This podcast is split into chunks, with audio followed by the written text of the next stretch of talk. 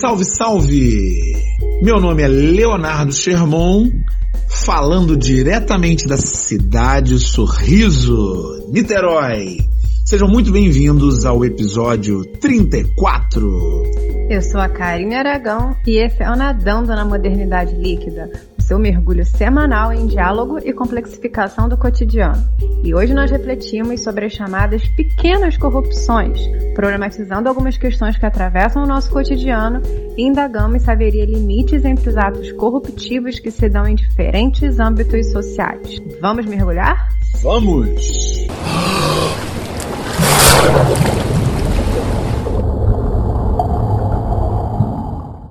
Leonardo Sherman de Sá. A expressão pequenas corrupções dá conta de um imaginário cultural que tenta discutir se haveria ou não diferenças e divergências entre atitudes corruptivas de maior e de menor impacto social. Ou seja, furar a fila, comprar produtos piratas, não avisar o erro na conta de um restaurante, quando isso representar uma certa vantagem, seriam atitudes equiparadas a desviar verbas públicas da educação, da saúde, a criar empregos públicos ocupados por pessoas fantasmas e a sonegar impostos, por exemplo? Essa discussão é tão presente no cenário brasileiro que já foi tema de redação da PUC em 2015 e também tema de uma campanha da Controladoria Geral da União em 2013, que se intitulava justamente Diga não às pequenas corrupções. Nesse sentido, eu te pergunto, Leonardo Sherman de Sá, que comemorou o Dia do Historiador na semana passada. Uhul! Existem pequenas corrupções? Existem, existem pequenas corrupções, sim. Mas essa ligação entre as pequenas corrupções e as grandes corrupções é que eu realmente tenho minhas dúvidas. Essa ideia de que as pequenas corrupções são muito importantes para o cenário de corrupção que a gente vive no Brasil está inserida numa noção muito forte no senso comum de que o Brasil é o país mais corrupto do mundo a gente for conversar com as pessoas, é comum as pessoas dizerem só no Brasil, isso só acontece aqui e coisas do tipo. Acontece que o Brasil não é o país mais corrupto do mundo. O Brasil não é o país mais corrupto das Américas. O Brasil não é o país mais corrupto da América do Sul. Nós temos um problema grande, mas a corrupção não é o principal problema do país talvez até auxilie o surgimento de outros problemas. É um problema sério, difícil de erradicar, mas está longe de ser o principal problema do país. Eu sei que aqui eu estou falando contra o senso comum. A pequena corrupção não é a causa da grande corrupção. O sujeito fura fila no banco, então ele seria capaz de desviar milhões de reais da saúde, por exemplo. Se o sujeito compra um CD pirata, por exemplo, ninguém compra CD mais, né? Mas enfim. Mas se a pessoa baixa um filme pirata para ver em casa, isso não quer dizer que você vai encontrar na conta dessa senhora 89 mil reais não explicados. Opa! A ideia seria, a pequena corrupção gera um ambiente propício à grande corrupção. Essa relação está na direção oposta. A grande corrupção inviabiliza atividades para gerar problemas em que a pessoa possa vender a facilidade. Quem já tentou legalizar uma escritura, quem já passou pela experiência da vistoria no Detran, quem já passou por uma operação policial e que, por azar, se deparou com alguém mal intencionado? Ali, verificou exatamente o que eu estou falando a pessoa cria dificuldade para vender facilidade. E é nesse esquema que surge a pequena corrupção. Porque a pequena corrupção acaba sendo a maneira de muita gente se defender da grande corrupção. O sujeito não tem luz em casa. A família está no escuro, está no breu. Uma dificuldade danada, não tem dinheiro. Vai lá e faz um gato. A, a companhia de luz não chega. Ah, todo gato é assim? Não. Todo gato não é assim, não porque tem um monte de gato em áreas nobres da cidade, com pessoas muito bem nascidas e bem vividas. Essa visão que nós temos aqui na nossa sociedade parte de uma perspectiva moralista, de que as pessoas deveriam resistir à corrupção de maneira abnegada, sentindo todas as dores no seu corpo em prol de uma sociedade melhor. Quando a gente percebe que a nossa sociedade não vê a corrupção com maus olhos. Uma pessoa que é corrupta, um sujeito que ganhou muito dinheiro de maneira ilegal, ele não é proscrito da sociedade. Ele não é visto de uma maneira triste. Não há uma desconfiança sobre da onde vem o dinheiro que a pessoa tão felizmente ostenta. Não, pelo contrário. Na maior parte das vezes o que eu percebo é que as pessoas veem, uma, veem um caso de sucesso, de muito dinheiro, e imediatamente inscrevem aquilo ali no caminho da meritocracia. E em algumas daquelas vezes, no longo prazo, a gente acaba descobrindo que não era meritocracia coisíssima nenhuma, e na verdade se tratava da corrupção mais rasteira. Essa questão que você levantou da meritocracia é algo que certamente atravessa essa definição entre pequena e grande corrupção. Mas tem uma questão aí nessa, até nesses adjetivos, né? O que, seria uma pequena corrupção e uma grande corrupção que eu acho bacana para a gente pensar. Porque eu vejo essa pequena corrupção como algo atribuído ao impacto social que uma ação desonesta causaria, né? Se a gente pensar assim, por exemplo, você colar numa prova de concurso não tem um impacto social, né? Não tem um impacto gigantesco de você criar uma empresa fantasma envolvida com lavagem de dinheiro e desvio de verba, de verba pública. Então eu vejo que a proporcionalidade é algo totalmente interessante para a gente poder ponderar sobre o que seriam essas pequenas corrupções, né? Uma proporcionalidade que existe inclusive na aplicação da lei. Dependendo do crime que você cometer, que alguém cometer, a penalização vai ser aplicada de acordo com, com, o, código, com o que o Código Penal vai prever. Os crimes hediondos, por exemplo, né, que são aqueles que ferem a dignidade humana, que são insuscetíveis de anistia, de graça, têm penalizações mais fortes do que aqueles que não são julgados nesse rol. No entanto, enquanto você falava, eu pensava assim que é, existe essa ideia da proporcionalidade, mas acho que a gente precisa pensar também que ter em vista essa ideia da proporcionalidade não apaga o fato de, embora seja uma considerada pequena corrupção, é uma ação desonesta. Né? Eu vejo que a gente não pode usar a proporcionalidade como uma forma de permissão, porque senão a gente acaba entrando naquele todo mundo faz. E aí esse todo mundo faz, eu faço porque todo mundo faz, aplicado ao cotidiano, a gente vê uma naturalização de uma situação de corrupção. Mas é aí, é exatamente aí que eu discordo. Eu não acho que as pessoas fazem porque todo mundo faz. Eu acho que a maioria das pessoas se mantém dentro dos limites da honestidade e dentro dos limites da legalidade. A questão é que tem gente que é empurrada para isso. Sim, tem pessoas que querem viver assim, tem. Mas tem gente que é empurrada para isso pelo menos o que eu percebo, é que as pessoas respeitam as filas, as pessoas respeitam o direito das outras pessoas, na maior parte dos casos. Veja-se ser empurrado, às vezes funciona no viés subjetivo.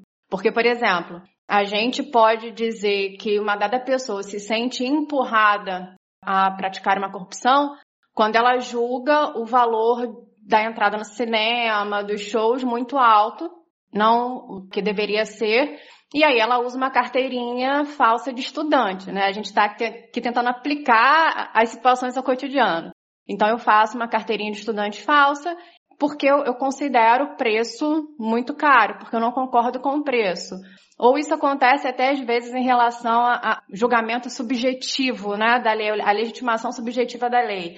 A gente sabe aqui que existe aquele Twitter lei seca, né, que funcionava para identificar os pontos onde a, a lei seca estava montada, justamente para que as pessoas pudessem beber, dirigissem e não parassem na lei seca. Então, essa é uma forma de burlar a lei que muitas vezes é defendida pela ideia de, ah, eu não concordo com ela.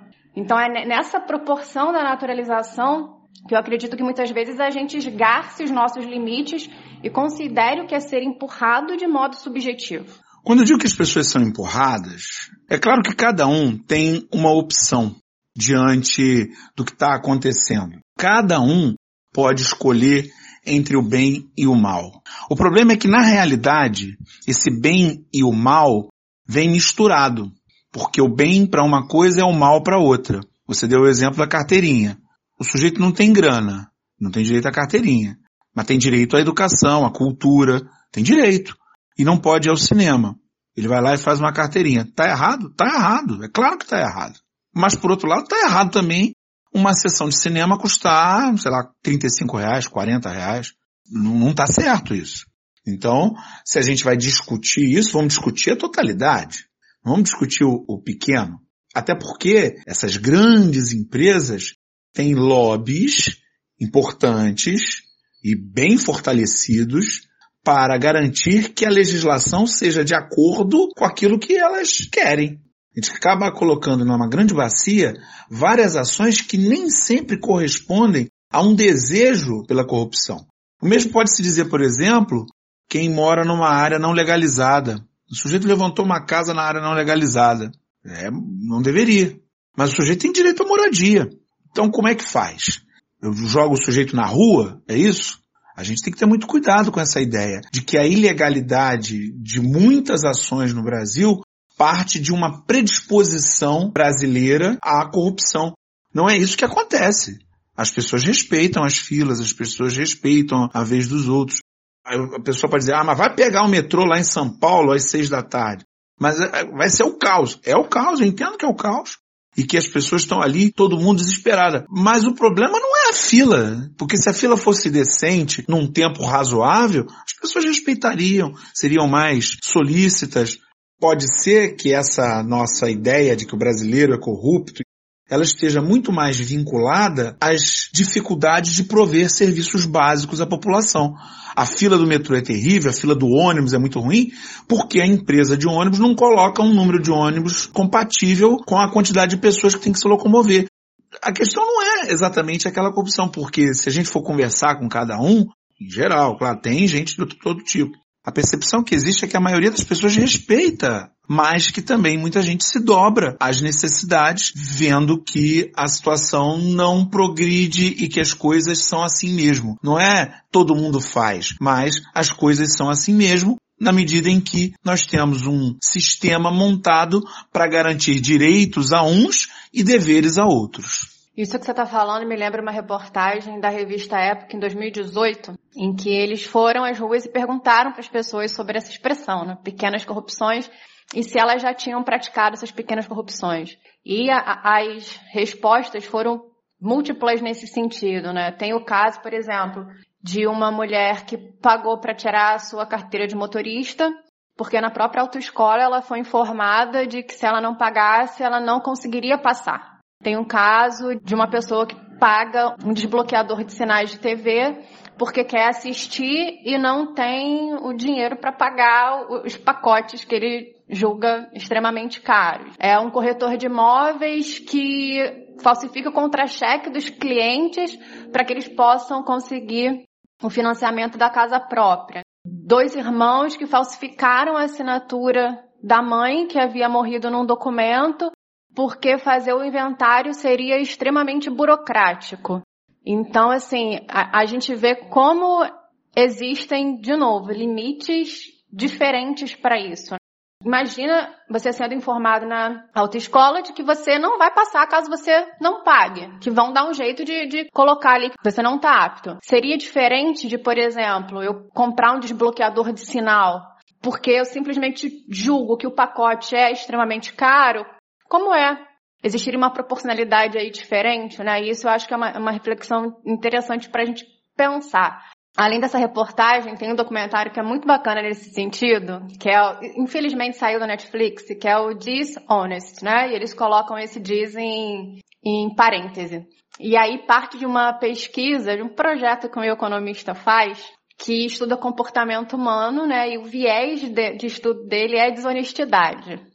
Aí ele faz a seguinte, a seguinte reunião entre pessoas, bota todo mundo nesse projeto e o que eles teriam que fazer é receber uma lista de exercícios matemáticos, resolvê-los e cada acerto deles eles ganhariam um, um certo valor por cada acerto.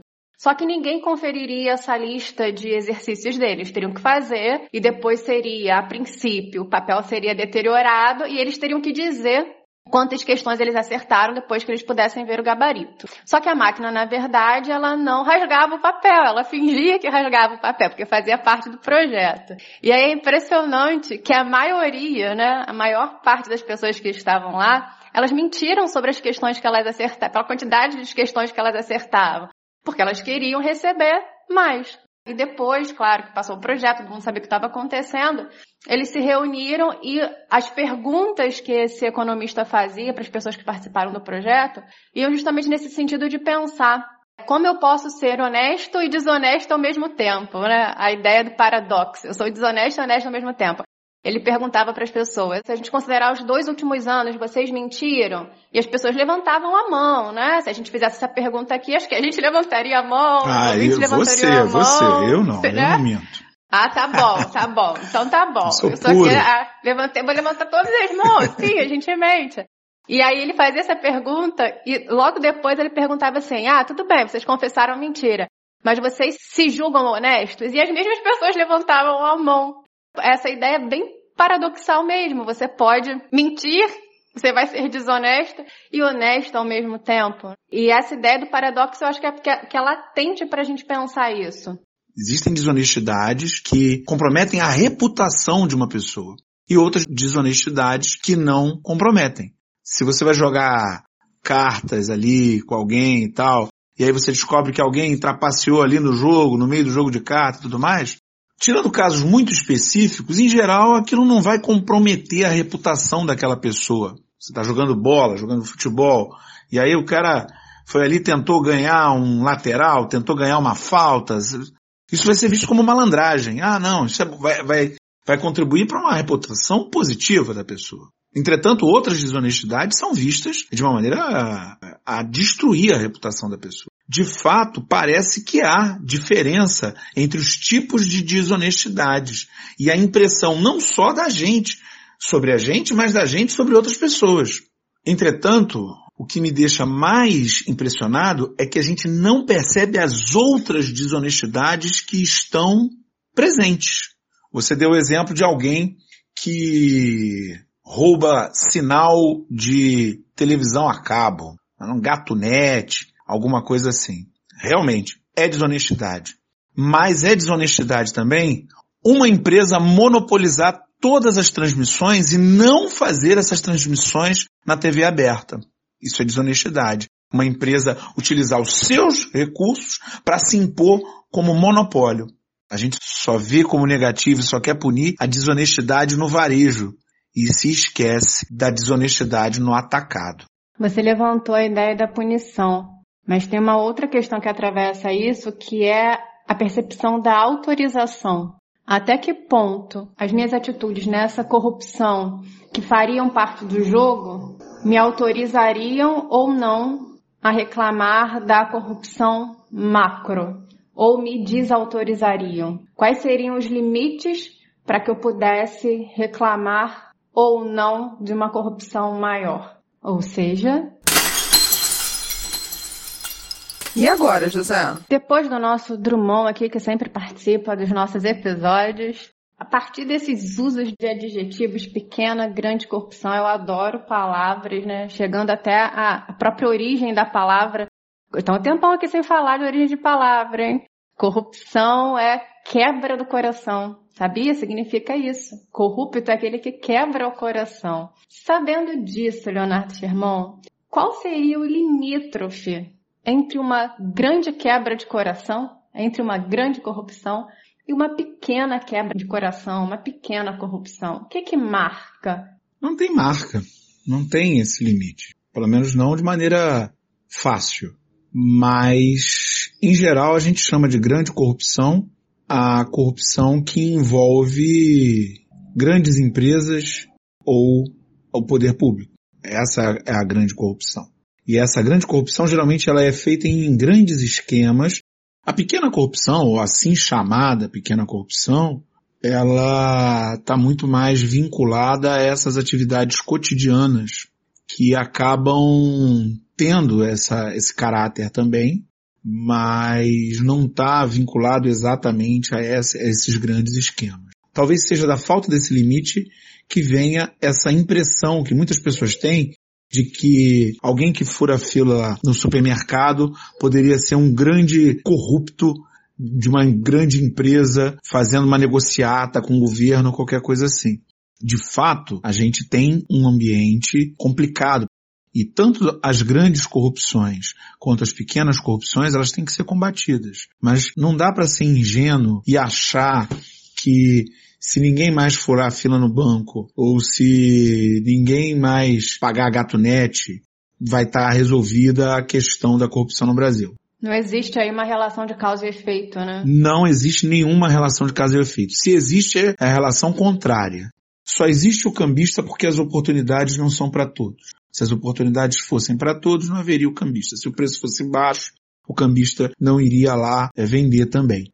Não há como a gente desvincular a ação da pequena corrupção do sistema que está por trás da pequena corrupção. Só existe gato net porque existe um valor social de ter TV a cabo dentro de casa. Se não tivesse uma coisa, não teria outra. Nós não podemos esquecer que nós estamos num país patrimonialista, clientelista, que teve escravidão até muito pouco tempo, do ponto de vista histórico, e profundamente desigual. E essas características deixam marcas profundas na nossa estrutura. O sujeito que faz uma negociata e desvia dinheiro da saúde, ele gera a fila no posto de saúde. E vai matar gente assim. O sujeito que faz uma negociata e desvia dinheiro da educação, ele gera a fila na escola para obtenção de vagas. Ah, pô, mas o cara furou a fila lá. É, concordo, é terrível, furar a fila é terrível. Eu odeio, eu reclamo, falo, mas não dá para comparar uma coisa com a outra. Não, não dá para dizer que se o sujeito não furar a fila, vai se resolver o problema. Não, vai se resolver o problema no momento em que o grande corrupto for preso e que nós, como sociedade, passarmos a fazer perguntas indigestas como, de onde que veio o seu dinheiro? A gente tem que passar a fazer essa pergunta. De onde? Ah, você é rico, hein? Mas como é que você conseguiu essa grana toda que você tem? Na hora que a gente começar a fazer essas perguntas e começar a ter aversão a corrupto, começar a não aceitar que corruptos circulem entre nós, que recebam camisa de clube, que sejam beneméritos daqui e dali, que sejam homenageados, ou seja, no momento em que a corrupção for vista como uma ação que acaba com a reputação da pessoa, Aí sim, é provável até que a corrupção menor acabe. Agora, achar que o sujeito vai deixar de comprar o tênis pirata e vai acabar a outra corrupção? Duvido muito. Aí, quando você falava e dava o exemplo do, do cambista, eu pensei, a gente acabou problematizando isso sem dar, sem nominar no, no, na primeira parte a ideia do jeitinho brasileiro, né? Que o jeitinho brasileiro foi o que quase colou no, no, Brasil a ideia de corrupção, como se fosse o único lugar em que há corrupção. Então, sempre que você fala sobre alguém tirar vantagem, você cria esse imaginário cultural de que no Brasil as pessoas são conhecidas por tirarem vantagens. E a gente vai reproduzindo isso. É algo bem, bem peculiar. Mas veja que o jeitinho brasileiro é uma tentativa de driblar os limites impostos por essa sociedade clientelista e patrimonialista. Se eu só consigo o que eu consigo, se eu sou amigo de alguém, eu que não sou amigo de ninguém, eu tenho que dar meu jeito. Eu vou me virar. Tá lá no alto da compadecida. João Grilo. João Grilo é o cara que dá nó em pingo de éter na frente do ventilador. Ele se vira. Ah, é um trapaceiro? É um trapaceiro. Mas nem João Grilo foi condenado. Foi dada a ele uma segunda chance. Então, se João Grilo não foi condenado, não serei eu que condenarei João Grilo. E você trouxe a figura do João Grilo, e a gente tem esses vários estereótipos na literatura, né? A gente, é bacana a gente trazer isso, porque a, a literatura vai criando esses personagens para que a gente consiga se perceber né, de maneira ficcional. Tem o grande Leonardo Pataca, em Memórias de um Sargento de Milícias, que fala sobre essa sociedade cosmopolita carioca, né, na tentativa de cosmopolitismo carioca no final do século XIX. Então você tem essa figura que fica né, entre a ordem e a desordem, ora é visto como desonesto, ora é visto como malandro boa praça, né? Como eles colocam lá no livro. A gente tem mais tarde a figura do Macunaíma, grande figura criada pelo Mário de Andrade, que é o herói sem nenhum caráter. Essas figuras bem paradoxais criadas pela literatura. E de alguma forma problematizando essa eterna dialética, né? de permanecer entre a, a, a honestidade e desonestidade, a ordem e a desordem. Mas, inclusive, em relação a esses limites, né, é, é uma conversa muito comum eu tenho entre amigos sobre essas questões, porque a gente reclama bastante de corrupção, então às vezes a gente pensa, né, é, é, vai trazer para aplicar o nosso cotidiano e pensar no que, que a gente faz nisso tudo também. E eu vejo que uma assertiva muito comum é definir a grande corrupção como aquilo que vai ter um impacto em outras pessoas, vai ter um impacto grande. E aí a gente fala da questão pública, da res pública. O meio público seriam as grandes corrupções, né, que sempre é aliada à política. E aquelas pequenas corrupções são normalmente avaliadas como aquelas que não têm impacto sobre uma outra pessoa, que não fazem mal a ninguém. Como uma outra pessoa que desvia a verba da educação, por exemplo, que desvia a verba da saúde. Essa visãozinha aí também é bem ingênua, vai. A ideia de que você não está não tá fazendo mal a ninguém. A questão é, ou nos sujamos todos ou nos limpamos todos. Não dá para ser o puro no meio da sujeira. Nós temos uma sociedade que dificulta as coisas para as pessoas de menos poder aquisitivo, dificulta as coisas. Existem muitos casos de criar dificuldade para vender facilidade. Então não adianta, tá todo mundo sujo, vai ficar todo mundo sujo. Ou nos limpamos todos, ou nos chaf... nós todos vamos chafurdar na lama. Mas é essa visão, esse limítrofe aí, que muitas vezes vem para para tentar levantar a bandeira da, da honestidade como a, mas eu não sou desonesto porque eu não estou fazendo mal a ninguém, que você chamou de ingenuidade. É uma ingenuidade para querer enganar a gente mesmo, né? Do dia, uma ingenuidade, uma alta ingenuidade aí para tentar se limpar, né? Como você usou a expressão. E muitas vezes não é ingenuidade coisíssima nenhuma, é mais hipocrisia. A pessoa faz errado, sabe que faz errado e faz aquele showzinho, né? O anúncio é ótimo, mas a carcaça tá carcomida. É, e muitas vezes sem problematizar a sua própria ação, né? Você já diz, ah, é, ah, mas olha só, o outro é sempre mais o outro, mais o outro. E não olhar para si, não olhar para sua própria atitude, tentando entender e até refletir sobre ela. Será que eu mantenho ela? Será que eu não mantenho ela? Será que está na hora de mudar? Né? Quais são as minhas possibilidades dentro desse contexto? É importante a gente se atentar para esses limites que a gente traça para permitir o auto-engano. Ou eu faço, ah, eu faço porque, e sempre vem uma justificativa aí.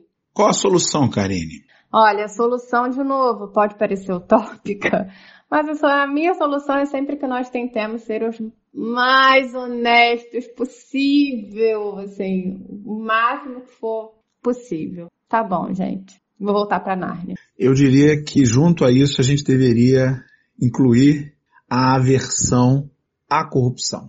Tem que entrar no rol dos crimes que acabam com a reputação da pessoa. Enquanto ela não pagar pelos seus crimes, ela fica proscrita pela sociedade. E justamente porque nós ainda não fomos proscritos da sociedade, vamos para nossas mensagens na garrafa. A gente queria agradecer para começar muitas pessoas que têm respondido as nossas enquetes no Instagram. Tem sido muito bacana acompanhar os resultados e perceber o que, que vocês estão pensando sobre os assuntos que a gente traz semanalmente para reflexão.